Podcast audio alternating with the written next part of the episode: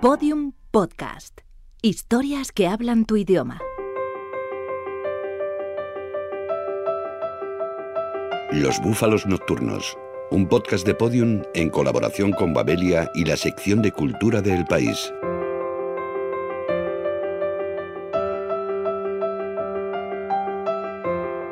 Soy Mercedes Cebrián y acabo de publicar el ensayo Verano Azul, unas vacaciones en el corazón de la transición en la editorial Alfa de CAI. Todo empezó en el sillón de orejas de la casa de mi tía Candy. Mullido, tapizado de color blanco y café con leche corto de café y demasiado abrigado, casi como un sillón de peluche. Se me cedió para que viese Verano Azul cada domingo desde octubre de 1981 hasta febrero de 1982. Hundida en aquel sillón, vi por primera vez la tipografía blanca con serifas de la cabecera y las tomas aéreas de Nerja que se sucedían al son de la melodía de Carmelo Bernaola, sin duda una de las más silbadas por la infancia española de entonces.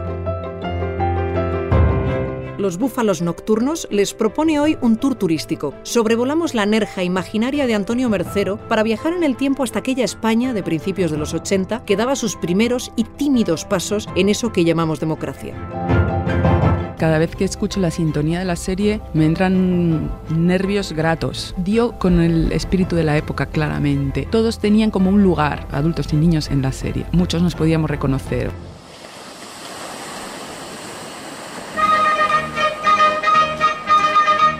Pónganse cómodos. Nuestro recorrido llega a su primer destino. Señores turistas, a su derecha, la playa. ¿Qué tienes ahí? Un pez. A ver. Lo he cogido yo. Ten, te lo doy. Gracias, es muy bonito. Bueno, yo me voy. ¿Vais a ir a la cala esta tarde? Sí, a las 7 allí. En voz alta, los límites de la ficción, con las escritoras Mercedes Cebrián y Nuria Lavari.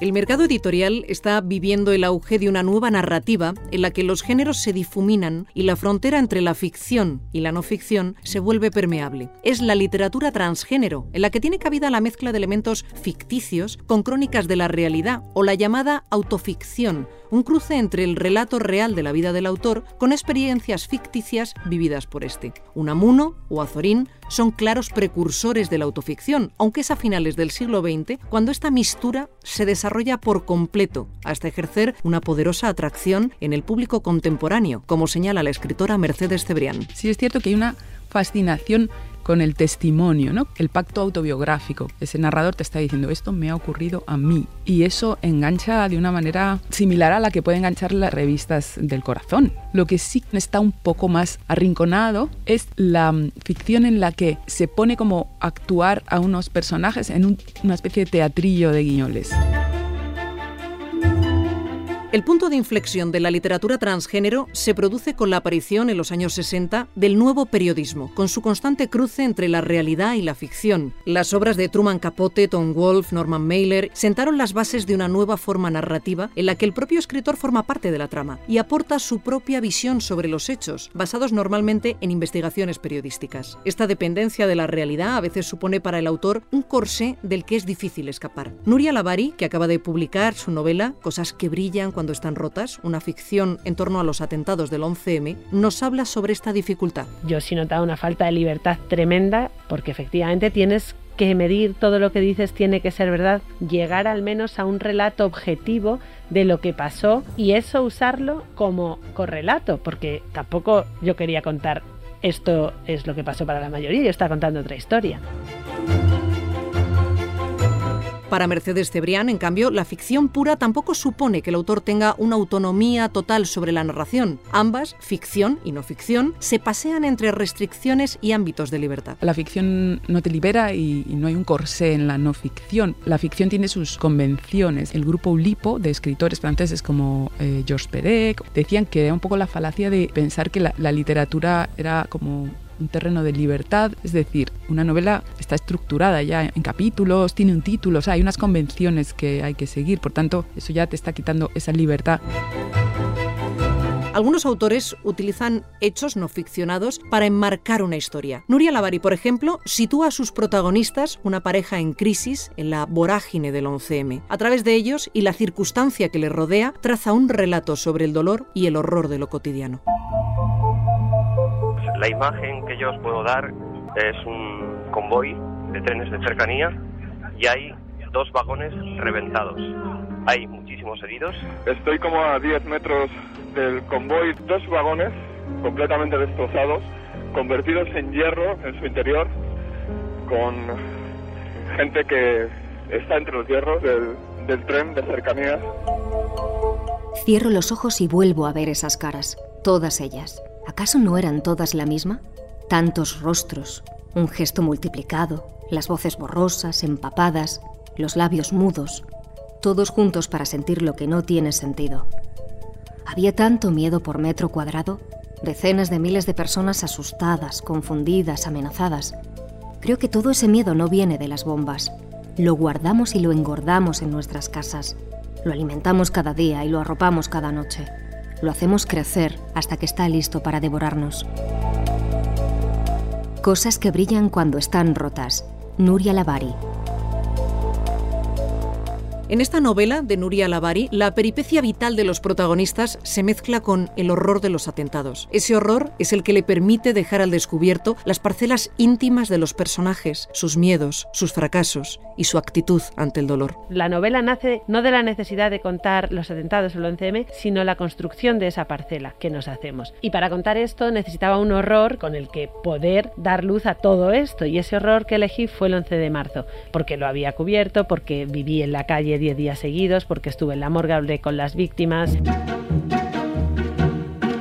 ¿A qué se debe el boom de la literatura transgénero? El escritor americano David Seal lo achaca a los tiempos en que vivimos, dominados por los realities televisivos y el ansia del público por consumir aquello que tiene visos de autenticidad. Autores como Emmanuel Carrère, Laurent Vinet, Patrice Deville, Jeanne Chenot, Javier Cercas, Damián Tabarovsky o Edmund Deval trascienden esos límites entre la ficción y la no ficción, mezclando ambos mundos sin complejos. Aunque lo cierto es que esa mezcolanza tampoco es algo ajeno a la concepción primigenia de la novela. Cervantes es un buen ejemplo de ello. Si todos los géneros tienen cabida en el Quijote, ¿por qué no vamos a transgredirlos en la actualidad?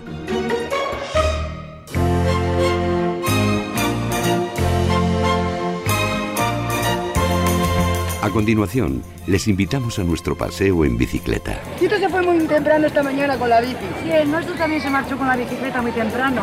Pues a mí me han dicho que les han visto salir en las bicis con una tal Julia. Gracias a Verano Azul aprendimos a convivir pluralmente con un rubio que se sabe guapo ya de niño, Javi, con una muchacha atractiva en plena menarquía, Bea, con un gordete sabiondo, piraña que ya apunta maneras de futuro marido, Rancio, y con el chico del pueblo que trabaja como repartidor en la tienda de comestibles de su tío, Pancho. Cinco notas sobre los sonidos de Colombia, con Ana Marcos.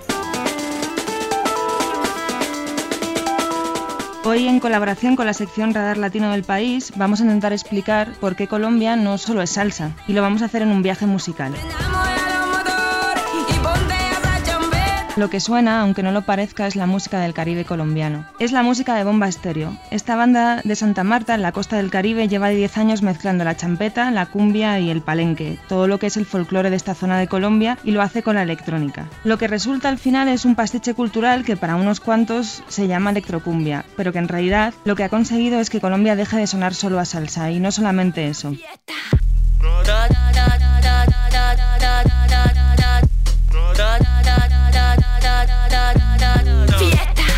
Una generación de artistas y de jóvenes músicos que, gracias a Lisa Humet y sus compañeros de Bomba Estéreo, han conseguido comprender la música tradicional de Colombia, ya no la rechazan. Y en esa misma tarea están otros grupos como Mitú, haciendo tecno de la selva, Pedro Ojeda con un proyecto que se llama Romperrayo y la salsa brava de Sultana.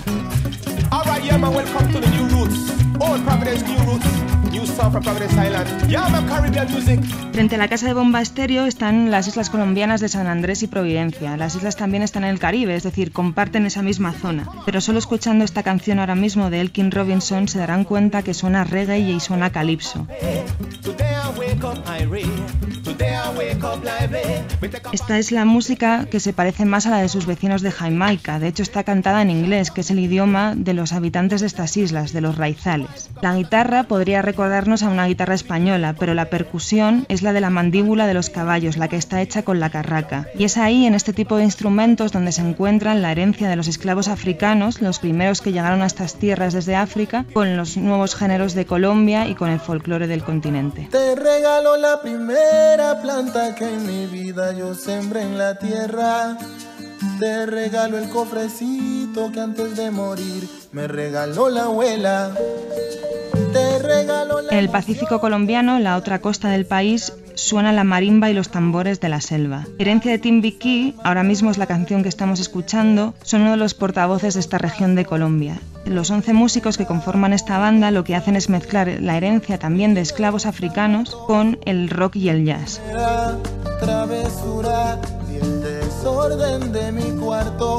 Con ellos hay otra banda que se llama Chucky Town, que es de una región que se llama Quibdó. Ellos lo que han preferido o por lo que han optado es por el hip hop para mezclarlo con la tradición.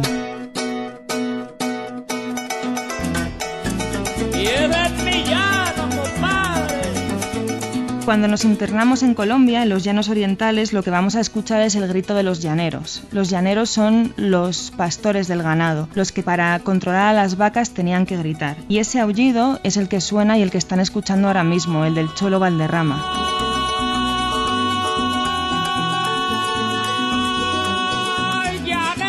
Es la música del joropo. Y el cholo, uno de sus mayores representantes, si ustedes lo buscan, lo que van a encontrar es un vaquero, un vaquero de sombrero y caballo, que lo que canta es lo que gritan sus compañeros en el campo. Como se menea la flor de patilla, así se menea la mujer de Barranquilla. Tamarindo seco se le cae. El viaje por las músicas de Colombia va a terminar en la costa del Caribe con la salsa de Joe Arroyo. Si ustedes viajan a estas tierras tendrán que preguntar por el Joe, que es la única forma en la que se le conoce aquí. Es una leyenda de la salsa y de la música tropical, a quien probablemente solamente haga frente en categoría el cacique de la Junta, el rey del vallenato, Diomedes Díaz. Los ritmos de Diomedes Díaz y de Joe Arroyo son la banda sonora que suena en todos los patios de las casas del Caribe. Y siempre con, con el permiso de la champeta, que es otra de las músicas de esta región, más hacia el interior. Abelardo Carbonó y Charles King son dos generaciones portavoces de esta música que empezó a sonar en la región de Palenque, cuando los primeros negros empezaron a liberarse de sus dueños. Antes de ponerse a bailar y antes de que termine este viaje musical por Colombia, quiero darles un consejo. Un consejo que además llega desde las capitales del Caribe, desde Barranquilla, Cartagena y Santa Marta, y que va especialmente dirigido a las mujeres. Antes de salir a bailar, piensen en estas tres cosas. Torso recto, cadera 18 revoluciones y sale pa' pintura.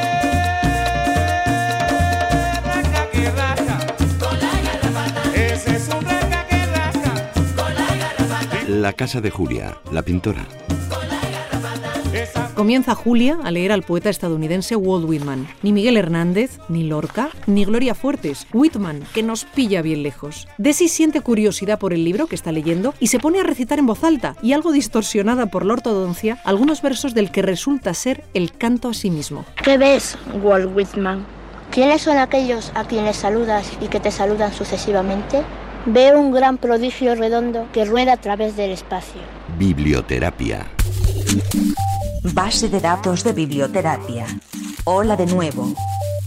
Accediendo. Paciente, Andrés Lima, actor y director teatral.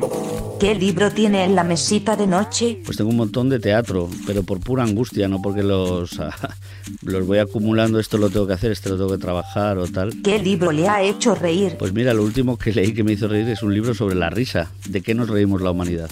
De José María Perceval, es extraordinario el libro y, y te ríes bastante. ¿Ordena su biblioteca? No, no, desafortunadamente está hecha un, un lío. La librería nunca encuentro nada porque cada cosa está manga por hombro. ¿Cuál es su lugar favorito para leer? Favorito, favorito es con una caña en una terraza frente al mar, siempre en chiringuito. Y concretamente uno que hay en el faro de Zahora.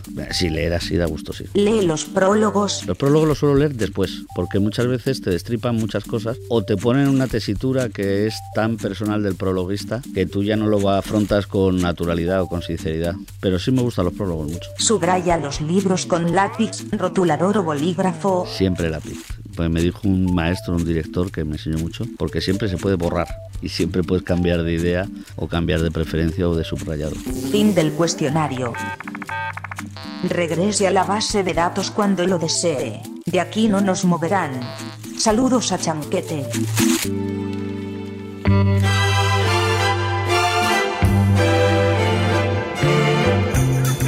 Señores visitantes, acompáñennos al interior de la Dorada. Tuvo que ser difícil subir esta embarcación hasta aquí, ¿no? La Dorada costó lo suyo. Con el mismo dinero podía haberme hecho una casa. Si me pasé lo más largo de mi vida navegando en ella, ¿por qué no había de seguir embarcado en ella en tierra? ¿Le parece una buena razón? No hace falta razones para hacer lo que uno desea. Chanquete, sin la dorada, es medio chanquete. Su barco funciona en verano azul como un microuniverso idílico y autosuficiente, como un enclave que no está ligado a otros lugares ni al resto del mundo. Babelia por dentro. ¿Cómo se elige el libro de la semana? Con Javier Rodríguez Marcos. El criterio es doble. A veces coincide que es la actualidad y la calidad. Teniendo en cuenta que muchas veces la portada de Babelia es también un libro, el libro de la semana es como un segundo libro por el que apostamos y que tratamos de que funcione con, siguiendo ese criterio de actualidad. El criterio de calidad quiere decir que muchas veces también el libro de la semana es una apuesta por un tipo de libro que no necesariamente forma parte de la, la actualidad rabiosa, pero que consideramos que tiene un valor cultural importante trabajamos con bastante antelación porque conocemos la previsión editorial con tres meses y lo que hacemos es poner un poco las antenas para ver qué merece la pena. Intentamos hablar con los críticos a los que hemos enviado esos libros para que nos valoren antes, con el tiempo suficiente para decidir cuál va a ser el libro de la semana en las dos siguientes o, o qué tratamiento le damos. Intentamos combinar nacionalidades, géneros, editoriales, incluso eh, autores. Hay un criterio también básico y es que pueda ser recomendable para cualquier lector, que tenga un rigor suficiente como para merecer esa señal, pero también que tenga una claridad para que lo haga comprensible. En general las editoriales lo que pretenden es que el libro salga, ¿no? Cuando aparece como libro de la semana, pues la alegría es doble, pero en ese sentido yo creo que sería muy burdo y luego en general las editoriales ni los gabinetes de prensa las editoriales no presionan tanto como para que encima quieran que sea el libro de la semana, quizá funcionaría al contrario. Tiempo para relajarse. Tomen asiento en el cine de verano. Que cenar pronto si queremos llegar al cine. Pero si echa la misma peli que anteayer. Yo tengo pelas. Si quieres te puedo invitar al cine. Invítame a mí, macho. Pero no dices que tú ya la has visto. ¿Y eso qué? Si os vais todos a verla, a ver qué vida. No me voy a meter en el sobre. Batalla de críticos. El regreso de Twin Peaks de David Lynch con Pablo León y Rafa Cervera.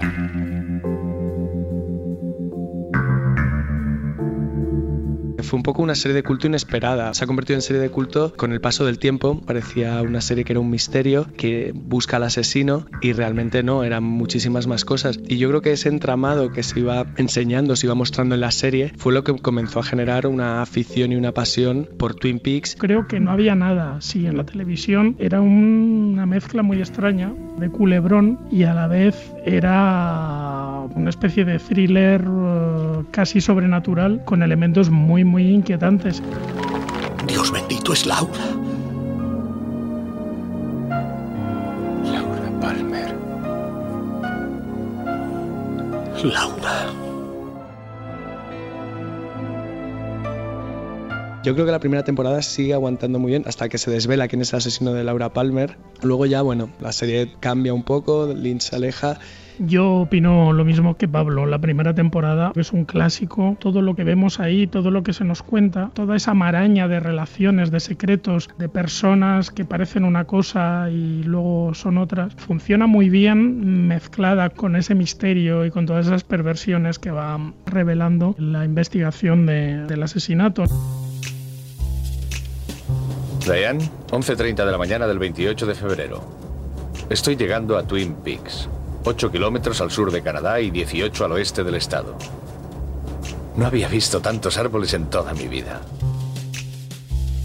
A mí una de las cosas que me hizo estar como muy atento a la serie fue la banda sonora de Angelo Badalamenti con las canciones cantadas por Julie Cruz. Lo que sí que me compraron mis padres fue un cassette con la banda sonora y ahí fue, mi primera aproximación fue por la música. Perdonen que me entrometa. Les he oído hablar de Laura Palmer. Sí. Algún día, Milenio tendrá algunas cosas que decir al respecto. Milenio vio algo aquella noche.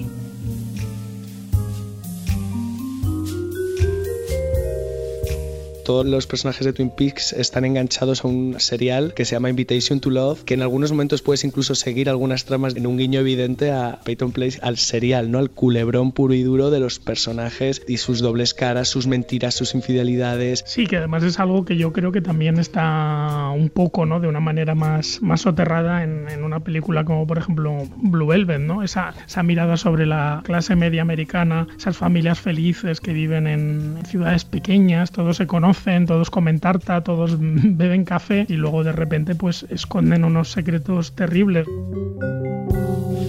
Las lechuzas no son lo que parecen ser.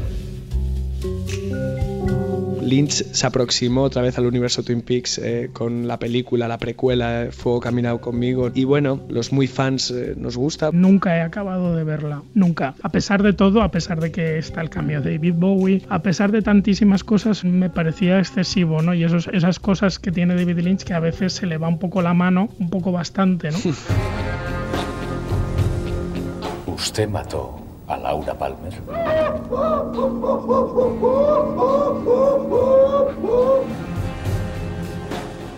Ya lo dijo Laura Palmer, eh, nos vemos en 25 años, en el último capítulo ¿no? justo han pasado 25 años y, vuelve. Entonces ahora a lo mejor es un momento de redención y, vuelve a brillar y volvemos a, nos vuelve a trasladar a esa atmósfera de, que vimos en, los 90. Me da un poco de miedo. También me da un poco de miedo, como a Pablo. Me da miedo que no esté al nivel que todos los fans de la serie de David Lynch pues estamos esperando. Pero por otra parte, yo que soy muy optimista, tengo esperanzas. Listón está muy alto.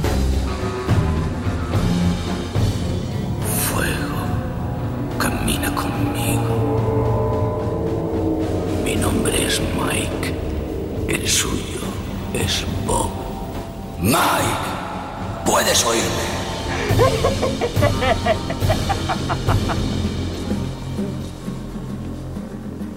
El final del verano llegó partirás. La conclusión narrativa de Verano Azul queda abierta, como queda el futuro de España tras el fin del franquismo. La pregunta de si los miembros de la pandilla se volverán a ver tras el fin del verano no se resuelve. Ni siquiera Julia es capaz de tranquilizar a los chicos sobre su futuro. Quizás sea conveniente no hacer demasiados planes para el futuro. Pero bueno, pase lo que pase, esta foto nos hará sentirnos juntos y unidos, ¿eh? Nuestro recorrido nostálgico llega a su fin. Nos vemos en breve, sobrevolando otros mundos. Animaría a los adultos a ver los capítulos pero con detenimiento. Ahí de fondo hay alusiones a la guerra civil. Bueno, están los temas que iban a llegar, por ejemplo, el divorcio, tema de la especulación inmobiliaria, de la ecología y el, la contaminación de playas, etcétera, porque hay algo no solo de la época, sino como muy bien tratado, el tema infancia y preadolescencia. Tampoco cambiamos tanto, ¿no? En tres décadas. Bucear en Verano Azul es bucear en mi infancia y en la de muchos compatriotas. ¿Será que la serie tiene el poder de hacernos sentir que durante un tiempo todos fuimos casi idénticos? Todos los episodios y contenidos adicionales en losbúfalosnocturnos.com. Síguenos en Twitter, arroba búfalo nocturno.